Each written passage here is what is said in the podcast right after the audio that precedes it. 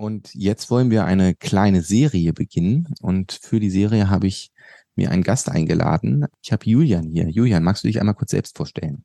Ja, gerne. Ich bin Julian Veit, bin Facharzt für Anästhesiologie, habe die Zusatzbezeichnung Notfallmedizin. Die meiste Zeit meiner Ausbildung habe ich in zwei großen Hamburger Krankenhäusern verbracht und bin jetzt so in der kleineren orthopädischen Klinik äh, im Hamburger Speckgürtel beschäftigt, mache da nebenher noch so ein paar ambulante Narkosen. Und was mich eben so seit zwei bis drei Jahren sehr umtreibt, ist ähm, der Klimawandel und die Nachhaltigkeit, äh, speziell in der Anästhesie.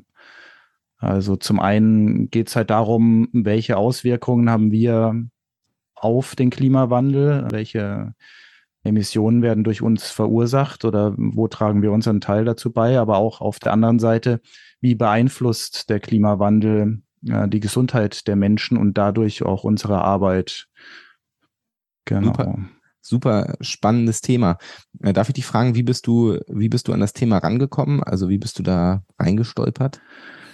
Ja, ursprünglich beging, begann es so, also ich war schon immer so ein bisschen ökomäßig unterwegs, durch meine Eltern bestimmt auch geprägt und dann habe ich selber Kinder bekommen und dann wurde das Thema auf einmal so präsent, ne, weil ich gedacht habe, ja, in welcher Zukunft sollen die denn leben?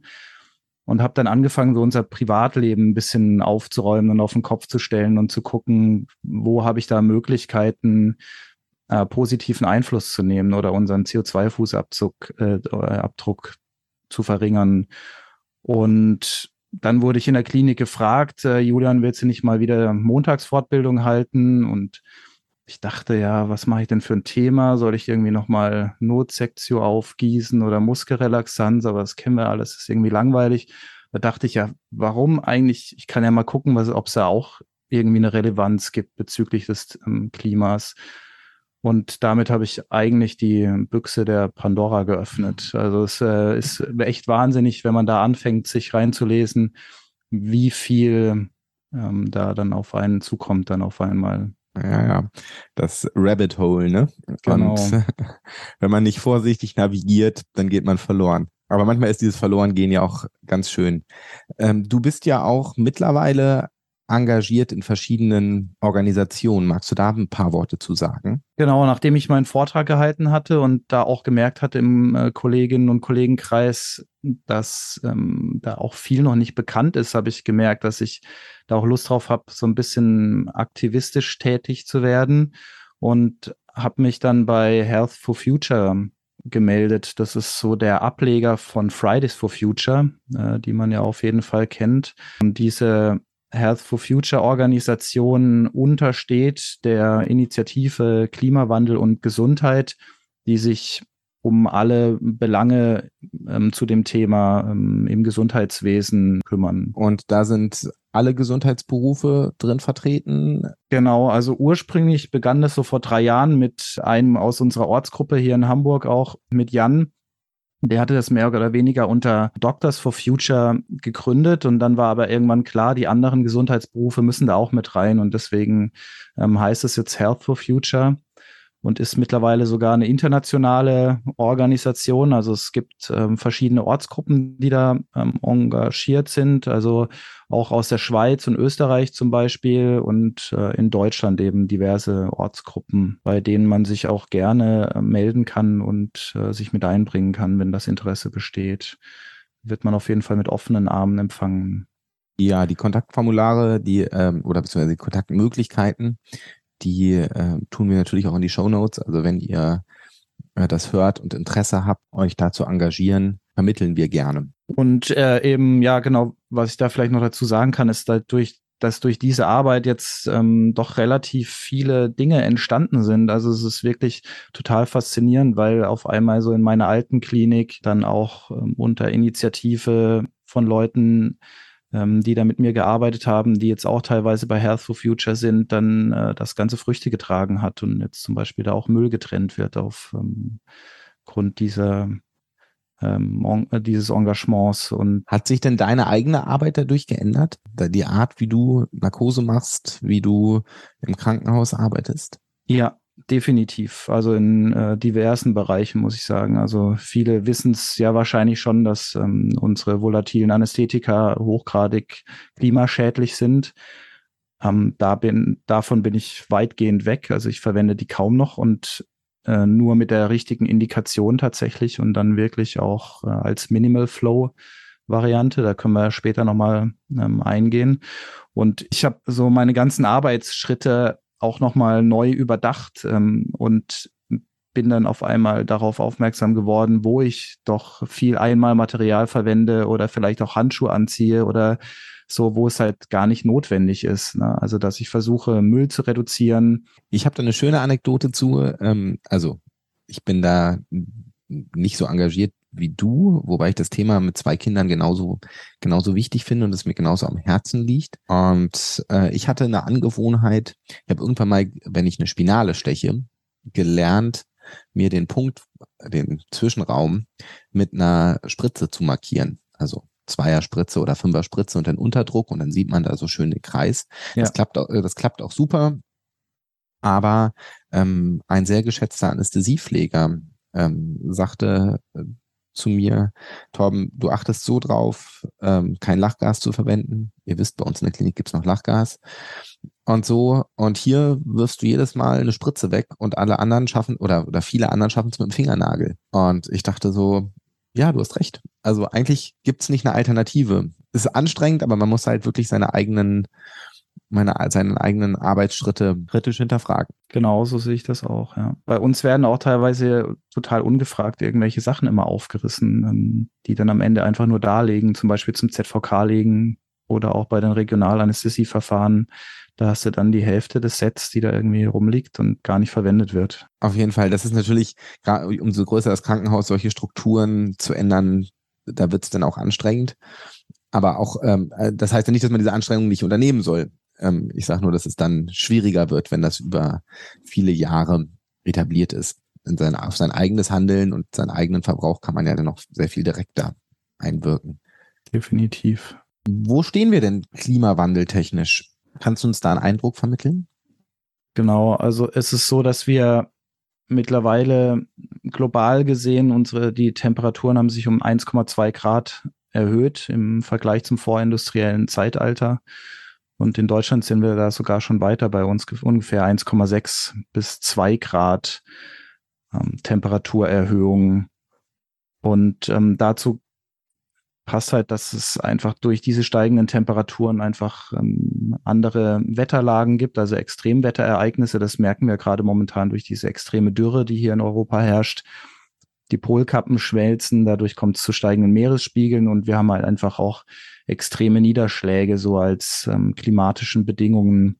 Durch den äh, Klimawandel oder besser gesagt durch die Klimakrise muss man ja fast mittlerweile sagen, wenn nicht sogar Klimakatastrophe, verändern sich eben auch so die Expositionswege. Also es gibt extreme Hitzen und Hitzewellen.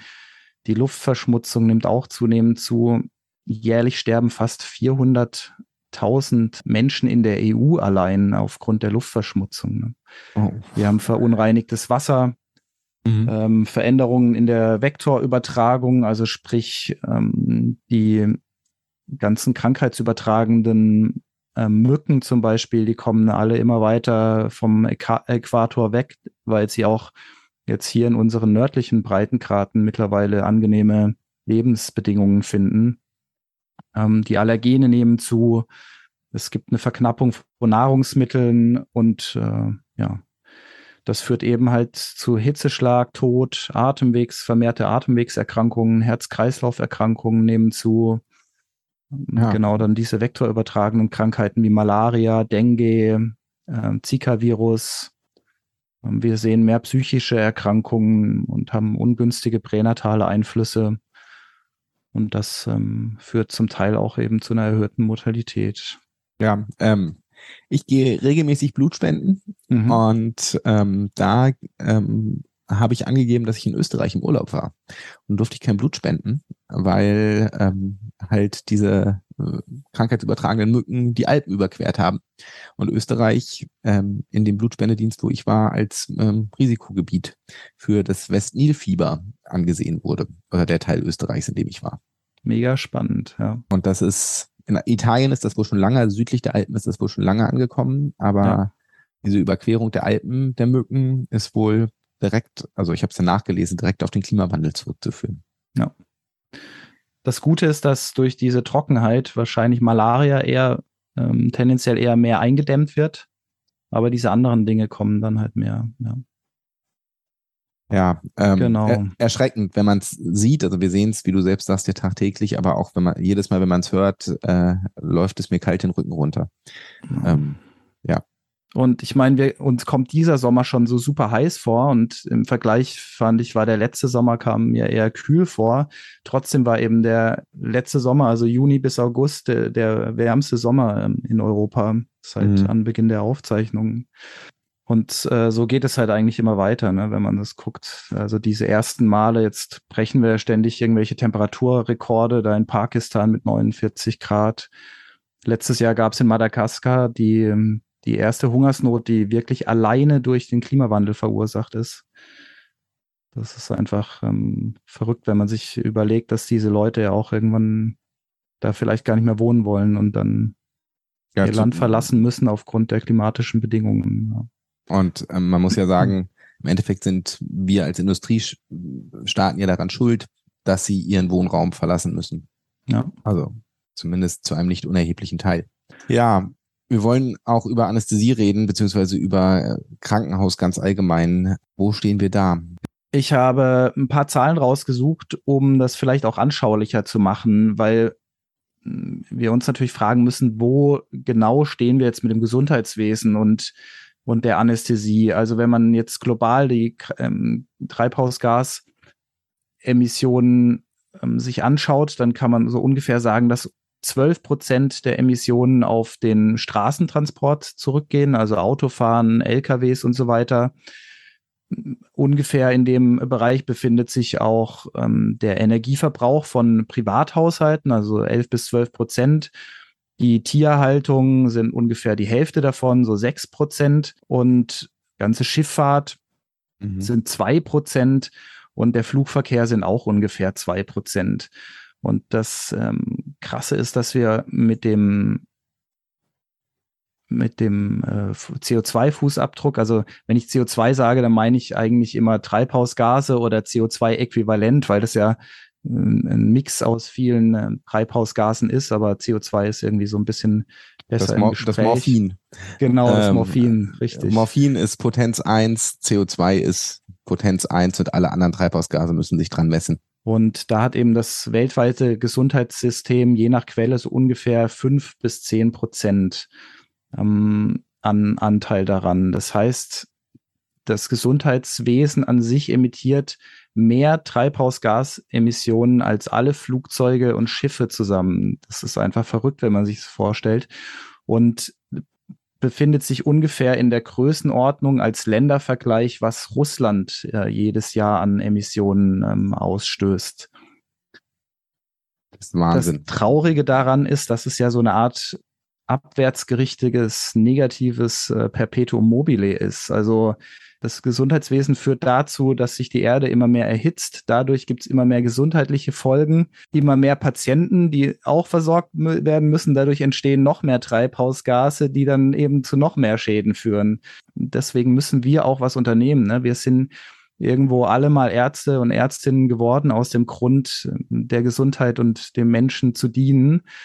Und eigentlich ist es so, dass wir momentan durch unsere Arbeit auch große gesundheitliche Schäden verursachen. Deutschland als Land angesehen hat jetzt so ungefähr 1,8 bis 2 Prozent an dem Ganzen. Was natürlich auch völlig selbsterklärend ist, äh, ist, dass Industrienationen deutlich mehr Treibhausgase emittieren, auch im Gesundheitssektor, als mhm. jetzt andere Staaten, die also Indien zum Beispiel oder Indonesien, die verbrauchen oder ja, stoßen fast keine CO2-Äquivalente aus.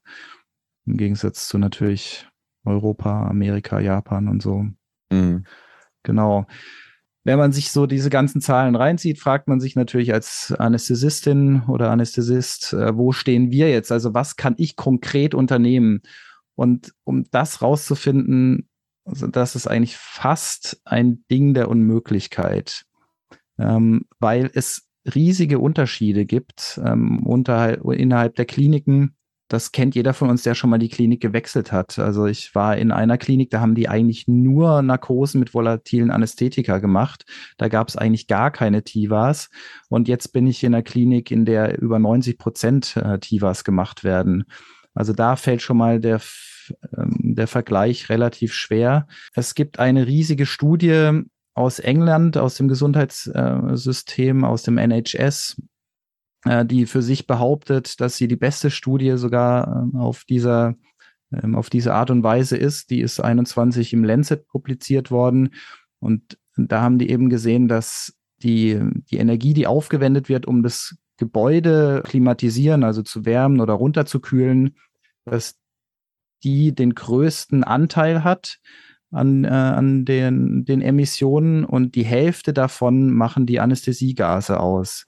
Also da kann man schon mal sehen, wenn man sich solche Zahlen anguckt, dass wir da doch einen, ähm, sehr großen Impact haben. Generell, wenn man jetzt so auf ein OP guckt, ähm, im OP-Bereich machen wir wahrscheinlich so ungefähr auch 50 Prozent der Emissionen oder sogar noch mehr aus, zum Teil, je nachdem, an welcher Klinik man da ist und so weiter. Aber diese klinikspezifischen Unterschiede jetzt unabhängig oder, oder nicht nur auf den Klimawandel oder auf die ähm, CO2-Emissionen gesehen, finde ich, äh, finde ich jedes Mal krass, weil die eine Klinik sagt, es geht nur so, die andere, es geht nur so.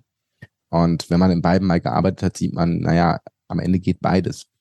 Ja. Ja, und so als kleinen Anhaltspunkt kann man sagen, wahrscheinlich bewegen wir uns da so in einem Bereich von einem Drittel der Emissionen, die durch ein Krankenhaus verursacht werden, fallen eben auf uns zurück. Also auf eine Fachrichtung, ne? Also oder mit Intensivmedizin vielleicht die Internisten da auch noch ein bisschen mit im Boot, aber ja. Und klar, das wird eben durch die, die volatilen Anästhetika, dann durch unsere energiehungrigen Geräte ist es begründet, durch klimatisierte Räume und auch das ganze Material, was wir verwenden. Ne, also wie das halt alles hergestellt, verpackt, einmal Artikel und so weiter. Ähm, das sind so die größten Faktoren. Ne. Die Frage ist jetzt natürlich, warum sind diese volatilen Anästhetika so klimaschädlich? Und das finde ich auch total spannend. Ja, Substanzen, die wir da einsetzen, sind äh, Fluorkohlenwasserstoffe oder Fluorchlorkohlenwasserstoffe, also FKW und FCKW. Und jeder, der schon ein bisschen älter ist, der kann sich ja daran erinnern, dass wir das früher auch in den äh, Deodosen und sowas hatten und in den Kühlschränken. Und, das äh, Ozonloch war damals genau. immer das Thema. Und da ist das Ozonloch entstanden dadurch. Dann wurde es irgendwann politisch äh, weltweit verbannt, außer im Gesundheitssystem. Und da ist dann so, ja, hier geht es um Gesundheit, äh, hier müssen wir das noch einsetzen. Und ehrlich gesagt ist das auch genau der Punkt, an dem ich mich selbst auch ertappt gefühlt habe, damals, als ich auf das Thema gestoßen bin, weil ich immer dachte, hey, wir sind hier doch in der Klinik, wir machen den ganzen Tag irgendwas für die Menschen. Ähm, das, was wir hier so tun, das hat natürlich seine Berechtigung und wir helfen äh, damit der Gesundheit der Menschen. Ähm, und habe das einfach alles damit gerechtfertigt, aber ähm, so ist es einfach nicht. Ne? Jetzt muss man, muss man natürlich fairerweise zu den Leuten damals sagen, als die FCKW in Kühlschränken und in Spraydosen verboten wurde, damals hatten wir das Propofol zumindest noch nicht flächendeckend. Ne? Das stimmt, ja, ja. Also das heißt, diese Alternative auf dem Silbertablett, die wir heute haben, die war Ende der 80er, Anfang der 90er einfach so nicht da. Ja. Aber deswegen müssen wir das Problem heute ja auch nochmal neu denken. Oder sollten wir das nochmal neu denken? So ungefähr fünf Prozent des, äh, der Emissionen des Gesundheitssystems werden eben durch diese volatilen Anästhetika verursacht. Also wenn du in die OP-Säle kommst und da eine Gasnarkose läuft, auf wie viel Liter Flow ist denn das Gerät dann eingestellt meistens? Hast du da ein Gefühl dafür? Also wie es generell eingestellt ist oder wie ich es einstelle? Oder nee, wie es generell durchgehen? eingestellt ist. Also wie du machst es natürlich vorbildlich, denke ich. Ja, mal. Äh, ich versuche ja. das tatsächlich. Ich versuche mich da zusammenzureißen. Tatsächlich ist äh, eine häufige Einstellung, die ich sehe, 40 Prozent Sauerstoff, ein Liter Flow. Ja. Damit sind wir auf jeden Fall nicht im Minimal Flow Bereich. Vielleicht gerade so im Low Flow Bereich. Aber wenn da Gas drüber läuft, auf jeden Fall zu viel und mehr ja. als man braucht. Also ist ja auch klar, je höher der Flow, desto höher der Gasverbrauch. Und wenn man jetzt mal sagt, man hat eben so eine 1 Liter Narkose äh, vom Flow her gesehen und macht das sechs Stunden lang, dann würde das beim Sevofluran eine gefahrene Autostrecke von 38 Kilometer entsprechen. Mhm. Oh, gut, da kann man sagen, das geht ja noch, aber beim Desfluran ist es wirklich verblüffend. Das sind es über 1800 Kilometer. Ne? Ja. Das ist ungefähr eine Strecke, wie wenn wir jetzt in Hamburg ins Auto steigen und nach Neapel fahren in Italien. In sechs Stunden. ja.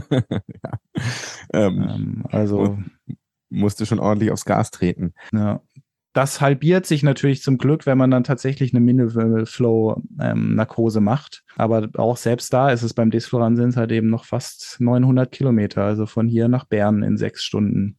Beim Sevofloran sind es nur 20 Kilometer. Das ist, würde ich sagen, noch vertretbar. Ähm, aber da, deswegen ist es natürlich wichtig, dass wir uns hier das Desfloran mal genauer angucken. Ja, besonders, weil wenn man sieht auch, wie Desfloran von einigen Kollegen und Kolleginnen ähm, auch verwendet wird, weil gerade wenn man es nimmt, ist es ja immer dieses schnell rein, schnell raus ja. für kurze Narkosen. Und das bedingt ja noch höhere Flows, um es schnell rein und schnell rauszukriegen. Das ja. heißt, ähm, meistens ist die Strategie bei der Desfloran-Narkose ja sogar noch zusätzlich eine eher schlechte. Ja. Nur um das dann zu ergänzen, dann können wir uns kurz einmal austauschen. Wie sind denn deine äh, Minimal Flow Einstellungen. Ich weiß eigentlich, man macht das individuell nach Patient, aber jeder hat doch so seine Hausnummern. Kannst du das preisgeben? Wie machst du es, wenn du denn Gas einsetzen musst? Genau, ich versuche es auf jeden Fall mit 0,5 Liter pro Minute. In den allermeisten Fällen geht das so. Mhm. Ähm, und dann setze ich die, die Sauerstoffwerte so auf 60 bis 70 Prozent. Ja. Genau, damit fährt man meistens gut. Wenn, wenn man ein gutes Schlauchsystem hat, dann kann man tatsächlich einfach den Sauerstoff auf 100 Prozent lassen und dann nur das ersetzen, was an Sauerstoff rausgeht, also die 250 bis 300 Milliliter, die ähm, so ein Erwachsener verbraucht. Meine Erfahrung ist, dass das mit den meisten Schlauchsystemen nicht funktioniert. Und dann bin ich auch ganz ähnlich wie du. Ich hätte jetzt gesagt, meine Hausnummern sind 055, 055. Mhm. Ein bisschen drüber, aber wenn ich was sagen müsste, was für die meisten Patienten funktioniert, dann würde ich sagen das. Und zwar jeder von uns kennt ja diese Desfloran-Flaschen, äh, die zum Auffüllen verwendet werden. Und da entspricht eine Flasche einem CO2-Äquivalent von 900 Kilogramm. Also das sind, ist fast eine Tonne CO2, die in so einer Flasche Desfloran drin, drin steckt. Also wenn man das ähm, verbildlichen will, dann ist das so ein Würfel von acht Metern Kantenlänge, um eine Tonne CO2 äh, zu verstoffwechseln, müsste eine Buche 80 Jahre lang wachsen. Okay. Man könnte mit einer Tonne CO2 3800 Kilometer Flugzeug fliegen, also in einem vollbesetzten Flugzeug. Und wenn man jetzt mal guckt, was der Bundesdeutsche als äh, Durchschnitt äh, pro Jahr verbraucht, dann sind das so neun bis zehn Tonnen ungefähr als Privatbürger. Okay, das heißt im Endeffekt fast 100 oder 90 Leute stecken in einer Flasche.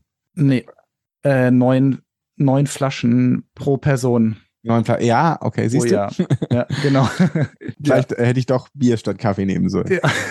Ja. Aber und jetzt kommt der Clou, ist, das ist mitunter der Grund, dass du als Anästhesist, Torben, einen CO2-Abdruck nur allein für dein Berufsleben von ungefähr 17 Tonnen hast.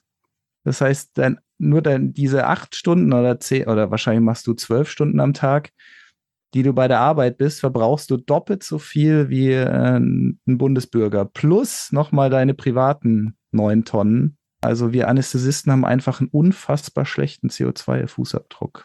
Genau. Ich hatte mal den Spaß gemacht und mir in meiner alten Klinik mal geguckt, wie viele Flaschen äh, Desfloran die in dem 600 Bettenhaus ähm, jährlich bestellt haben und es waren um die 70 Flaschen. Also 70 Tonnen CO2 haben die da nur durch Desfloran halt jedes Jahr gebraucht. Ähm, ah, krass. Ja, da muss man viele Buchen pflanzen, um das zu kompensieren. Sevofloran und jetzt, wenn man auch intensivmedizinisch denkt, Isofloran, stehen die äh, stehen ein bisschen besser da oder so ganz ganzes Stück besser, hast du gesagt. Ne? Genau, die die stehen deutlich besser da. Ja, richtig. Da habe hab ich ehrlich gesagt auch keine guten Daten gefunden, ähm, wie viel Kilo CO2-Äquivalent da in den Flaschen drin ist. Mhm. Ähm, aber es ist deutlich, deutlich geringer. Und wenn man die Wahl hat zwischen einer Sevofluran oder Desfluran, Isofluran Narkose, dann sollte man auf jeden Fall sich nicht für Desfluran entscheiden. Also am besten für das Klima sozusagen ist Sevofluran oder am wenigsten schädlich, sagen wir es so. Und dann kommt Isofluran, das ist fast fünfmal so schädlich. Ähm, und Desfluran ist schon 200 mal so schädlich wie Sevofluran ich habe in der Klinik oder wir haben in der Klinik ja tatsächlich noch Lachgas und Lachgas ist zwar nicht ganz so schädlich wie, äh, wie Desfloran, aber äh, bei Lach, äh, Lachgas hat man in der Narkose einen höheren Turnover sozusagen, also man hat noch einen höheren Verbrauch und äh, damit ähm, kommt Lachgas dem Desfloran schon ähm, beträchtlich nahe bei längeren mhm. Narkosen. Und da man mit Lachgas ja auch niemals alleine Narkose machen kann, jetzt mal äh, so richtige Narkose vom Kreissaal als an Anästhetikum mal abgesehen, ist es ja immer nur ein Zusatz. Und deswegen steht Lachgas eigentlich ganz beschissen da. Und was man von Klimaaspekten sagen muss, muss man einfach sagen, kein Lachgas verwenden. Es ist ersetzbar durch andere Stoffe. Also man braucht es nicht zwingend für eine Narkose. Und ähm, es hat einen ordentlichen Ab äh, Abdruck, was das Klima angeht. Fällt dir eine Indikation für Desfluran ein? Eine Indikation für Desfluran, ja. die, die, ich nicht mit Sevo oder was, was anderem machen kann? Ja. Nein, fällt mir nicht ein. Ehrlicherweise. Gibt's nicht, ne? Nee. Also ich habe das mit vielen Kollegen und wir haben das auch in der Abteilung bei uns im Krankenhaus schon diskutiert. Und auch diese schnelleren An- und Abflutzeiten, muss man sagen, am Ende muss der Anästhesist ein bisschen besser aufpassen. Aber wenn du das Sevofluran entsprechend früher ausmachst, kriegst du ja die gleichen Aufwachzeiten hin. Die sind ja gemessen von, wir machen beides gleichzeitig aus und gucken, welcher Patient schneller wach ist. Und dann ist das Desfluran überlegen. Glaube ich sofort. Ja. Aber äh, dann mache ich das Sebo halt früher aus, halt wenn sie die Faszie zu haben und nicht erst die Hälfte der Hautnaht schon fertig sind. Je nach OP und nach Operateur, das wissen wir alle. Ja. Ähm, aber ich sehe auch keinen Grund, warum man Desfloran braucht. Und ich sehe auch keinen Grund, warum man Lachgas braucht. Ja. Manchmal taucht es noch in SOPs auf, äh, bezogen, bezüglich Adipositas. Da gibt es aber auch mittlerweile Studien, selbst mit TIVA, die ähm, das einfach widerlegen. Ne? Da mhm. hast du manchmal dann schnellere Aufwachzeiten von ein bis zwei Minuten. Die spielen aber im klinischen Alltag meiner Meinung nach überhaupt keine Rolle. Und da, äh, auch diese Aufwachzeiten, die sind ja, das ist ja so multifaktoriell, das liegt ja nicht nur am Hypnotikum. Ich meine, ja. da haben wir gerade bei Adipositas ja trotzdem auch noch den, äh, die Opiateinwirkung. Welches Opiat verwenden wir? Wann stellen wir es aus? Also, das ist ja auch multifaktoriell. Ja. Genau, dass wir dann nur durchs Desfloran wirklich Zeit generieren, glaube ich auch nicht. Ich ja. Ist denn das Propofol klimatechnisch besser? Also ist es wirklich, also man, da kann man ja auch viel philosophieren, man braucht Perfusorspritzen, das muss hergestellt werden, das Propofol. Kannst du da was zu sagen? Genau, also da gibt's äh, Untersuchungen dazu, sogenannte Lifecycle Assessments, in denen die eben geguckt haben von der Herstellung bis am Ende des, ähm, der Verwendung, also im Abfall oder dann in der, in der Abluft, ähm, wie viel CO2-Äquivalente oder Treibhausgasemissionen da anfallen. Und ähm, auf dieser Grafik ist es eben so, dass ähm, Desfluran natürlich da auch den größten Teil einnimmt ähm, und Propofol taucht fast gar nicht auf. Also weil, ähm, also jetzt allein als alleiniges Medikament gesehen. Mhm. Ja, wenn man klar natürlich diese Plastiksachen damit berücksichtigt, dann spielt das natürlich eine Rolle, aber es ist für das Klima gesehen doch deutlich, deutlich unter den ähm, Treibhausgasemissionen der Gase. Und was man dabei halt berücksichtigen muss, ist allerdings, dass Propofol sehr stark toxisch ist für die Umwelt. Das heißt, ähm, Propofol-Reste gehören unbedingt in den Müll und müssen verbrannt werden. Und die dürfen nicht in die Umwelt gelangen, also irgendwie ins Waschbecken entleert werden oder so. Das ist. Ich denke, gerade für Intensivstationen wichtig. Also, ja. ich meine, im OP hast du ja am Anästhesiearbeitsplatz selten Waschbecken in der Nähe, aber auf der Intensivstation gibt's das ja schon in jedem Zimmer meistens. Ja. Und selbst die Herstellung eben von, von den Volatilen ist ähm, deutlich treibhausgasintensiver. Also nicht nur, dass sie dann am Ende dann in der Abluft ihre schädliche Wirkung entfalten, sondern auch die Herstellung ist und die Verpackung äh, ist deutlich energieintensiver und aufwendiger und verursacht mehr Treibhausgasemissionen. Ja, okay. Also heutzutage Propofol zumindest in vielen Situationen eine Alternative. Aufs Sevo kann man sich vielleicht noch einigen, wenn man sagt, man braucht ein volatiles. Aber das Desfluran sollte man auf jeden Fall meiden. Ja. Ich glaube, das ist die richtige Stelle, einmal zu sagen, wenn man tiefer in dieses Thema einsteigen will, dann gibt es den wunderbaren Podcast Hyperkapnie, wo sich äh, Ferdi und Charlotte nur damit beschäftigen und das auch nochmal viel dezidierter, als wir das hier können, aufdröseln. Absolute Hörempfehlung haben wir schon häufiger gemacht. Und wer in das Lachgas-Thema äh, einsteigen möchte, die Jungs von den Young Urban Anesthesiologists ähm, haben in der Januarfolge, es ist Folge 42, das habe ich mir gemerkt, liebe Grüße Ingmar, ähm, da hab, haben Paula und ich mit Ingmar über Lachgas gesprochen und da haben wir diesen Treibhausgas-Effekt auch einmal beleuchtet in der Folge. Genau, das kann ich nur unterstreichen. Was mir in der Klinik noch aufgefallen ist, ist, wenn man darüber spricht, ob man jetzt Volatile braucht oder nicht und äh, in die Diskussion kommen mit den Kolleginnen und Kollegen, dann äh, sind manche dabei, die ja doch durchaus Argumente haben, warum sie die Volatilen noch brauchen. Was ich noch dazu sagen wollte, ist, dass es so einen Widerspruch in der Klinik gibt, wenn man mit Leuten redet und versucht, Argumente ähm, für die Volatilen zu finden, ist ähm, unsere Intensivmedizin auf den meisten Intensivstationen werden einfach Tivas gemacht, ne? egal welchen Patienten du da vor dir hast. Ähm, sei es der massiv ausgeprägte septische Schock, Katecholamine, Sky High. Sobald der Patient in, ähm, in den OP kommt, der, der, muss, der muss eine Gasnarkose kriegen, äh, weil das besser ist fürs äh, kardiovaskuläre System. Ähm, und wenn er dann aus dem OP raus ist und wieder auf der Intensiv, dann läuft die Tiva nämlich äh, munter weiter und das ist ein äh, super krasser Widerspruch, finde ich auch. Äh, COPDisten auf der Intensivstation sediert mit TIVA und ähm, so weiter, genau. Da ja. scheint es ja dann irgendwie zu funktionieren und anscheinend auch keinen negativen Effekt zu haben. Ähm, klar gibt es diese Anaconda-Systeme, aber die sind, glaube ich, auch noch nicht so weit verbreitet, also dass man jetzt volatile auch auf der Intensivstation verwenden könnte. Also ein, mein Eindruck von den Volatilen auf Intensivstationen ist, es ist schön, die als Backup zu haben. Gibt natürlich einige, die sich damit eleganter sedieren lassen. Polytoxikomanen, wo GABA einfach maximal abgestumpft ist und aber auch Weaning-Versager, ähm, die sich vielleicht auch nicht mit Dextor sedieren lassen, weil sie zu Radikat werden darunter.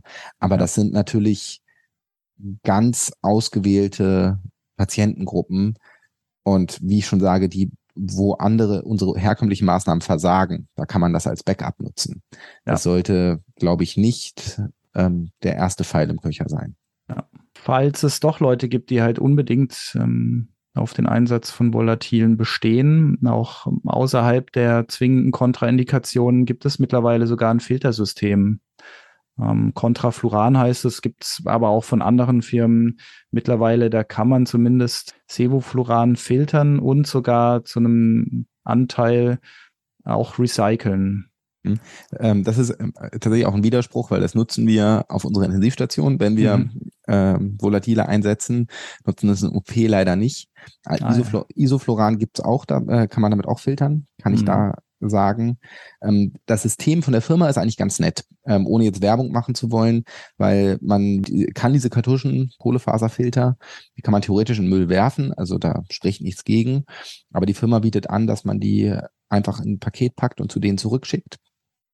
Und die bereiten das äh, dann wieder auf und bereiten sowohl die Kohlefaserfilter wieder auf, als wohl auch sorgen für eine fachgerechte Entsorgung von den Volatilen, die da drin sind. Genau, an dem Punkt wollte ich auch nochmal Werbung machen in eigener Sache. Und zwar haben wir bei der Initiative äh, Klimawandel und Gesundheit, also klug, ähm, gerade eine Arbeitsgruppe gegründet im Namen Anästhesie.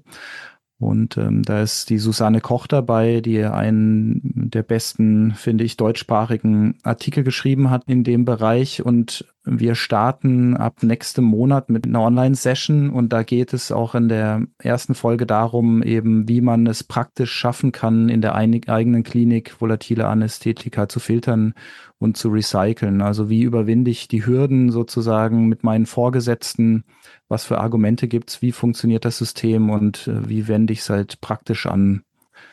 Ähm, ähm, wer da Lust hat, dabei zu sein, der kann mir gerne eine E-Mail schreiben. Denke mal, den Kontakt könnt ihr in die Shownotes packen, ja. oder? Am ja. besten, genau. Schreibt mir eine E-Mail, dann packe ich euch damit in, in den Verteiler und schicke euch den Zoom-Link. Ähm, das wird auf jeden Fall spannend. Das sind viele Experten dabei, die das auch schon äh, in ihren Kliniken etabliert haben.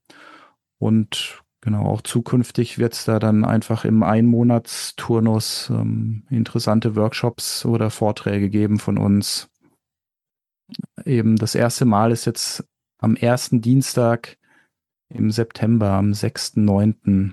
Ich glaube, dass das Wichtigste ist erstmal, wir müssen uns selbst bewusst machen, was wir da tun und äh, was wir da in unserer Rolle als Anästhesistinnen und Anästhesisten tun. Und dann natürlich aus dem Bewusstsein raus Konsequenzen ziehen. Und ich glaube, was wir hier mit dem Podcast machen können, ist ähm, das Bewusstsein schaffen oder versuchen, das Bewusstsein zu schaffen. Vielen Dank für das Gespräch. Ich freue mich schon auf die äh, weiteren Gespräche. Wir werden das, äh, wie gesagt, eine kleine Serie. Wir werden dann noch ein paar andere Themen aufmachen. Hast du am Ende noch ähm, was, was dir noch am Herzen liegt, was du noch loswerden möchtest? Ja, ich möchte euch auch für die Einladung danken ähm, und die Möglichkeit, darüber zu sprechen. Und das, was du eben gerade gesagt hast, ist mir eben auch wichtig, dass das Thema Aufmerksamkeit bekommt, weil ich glaube, dass es bei vielen Leuten einfach noch nicht ganz so präsent ist und angekommen. Und wenn man jetzt den IPCC-Bericht aus diesem Jahr gelesen hat, dann ist es jetzt Zeit zu handeln. Also wenn wir eben auf noch einer bewohnbaren Erde weiterleben möchten oder unseren Kindern da eine schöne Zukunft ermöglichen wollen, dann müssen wir jetzt ins Umdenken kommen. Und leider sind unsere Krankenhausstrukturen und das Gesundheitssystem so extrem träge. Ich meine, wir haben immer noch Faxgeräte und alles. Es ist furchtbar. Und jeder, der da irgendwie mit gutem äh, Vorbild äh, vorangeht oder sich engagiert und vielleicht seine Kolleginnen und Kollegen ansteckt, ähm, der kann seinen Teil dazu beitragen. Und ja, wir müssen alle ein bisschen achtsamer damit umgehen mit dem Thema. Auf, auf jeden Fall. Vielen, vielen Dank, Julian. Ich sage einfach mal äh, bis nächsten Monat. Nächsten Monat. Tschüss, Tom. Und das Codewort für das Interview mit Julian lautet Treibhausgas.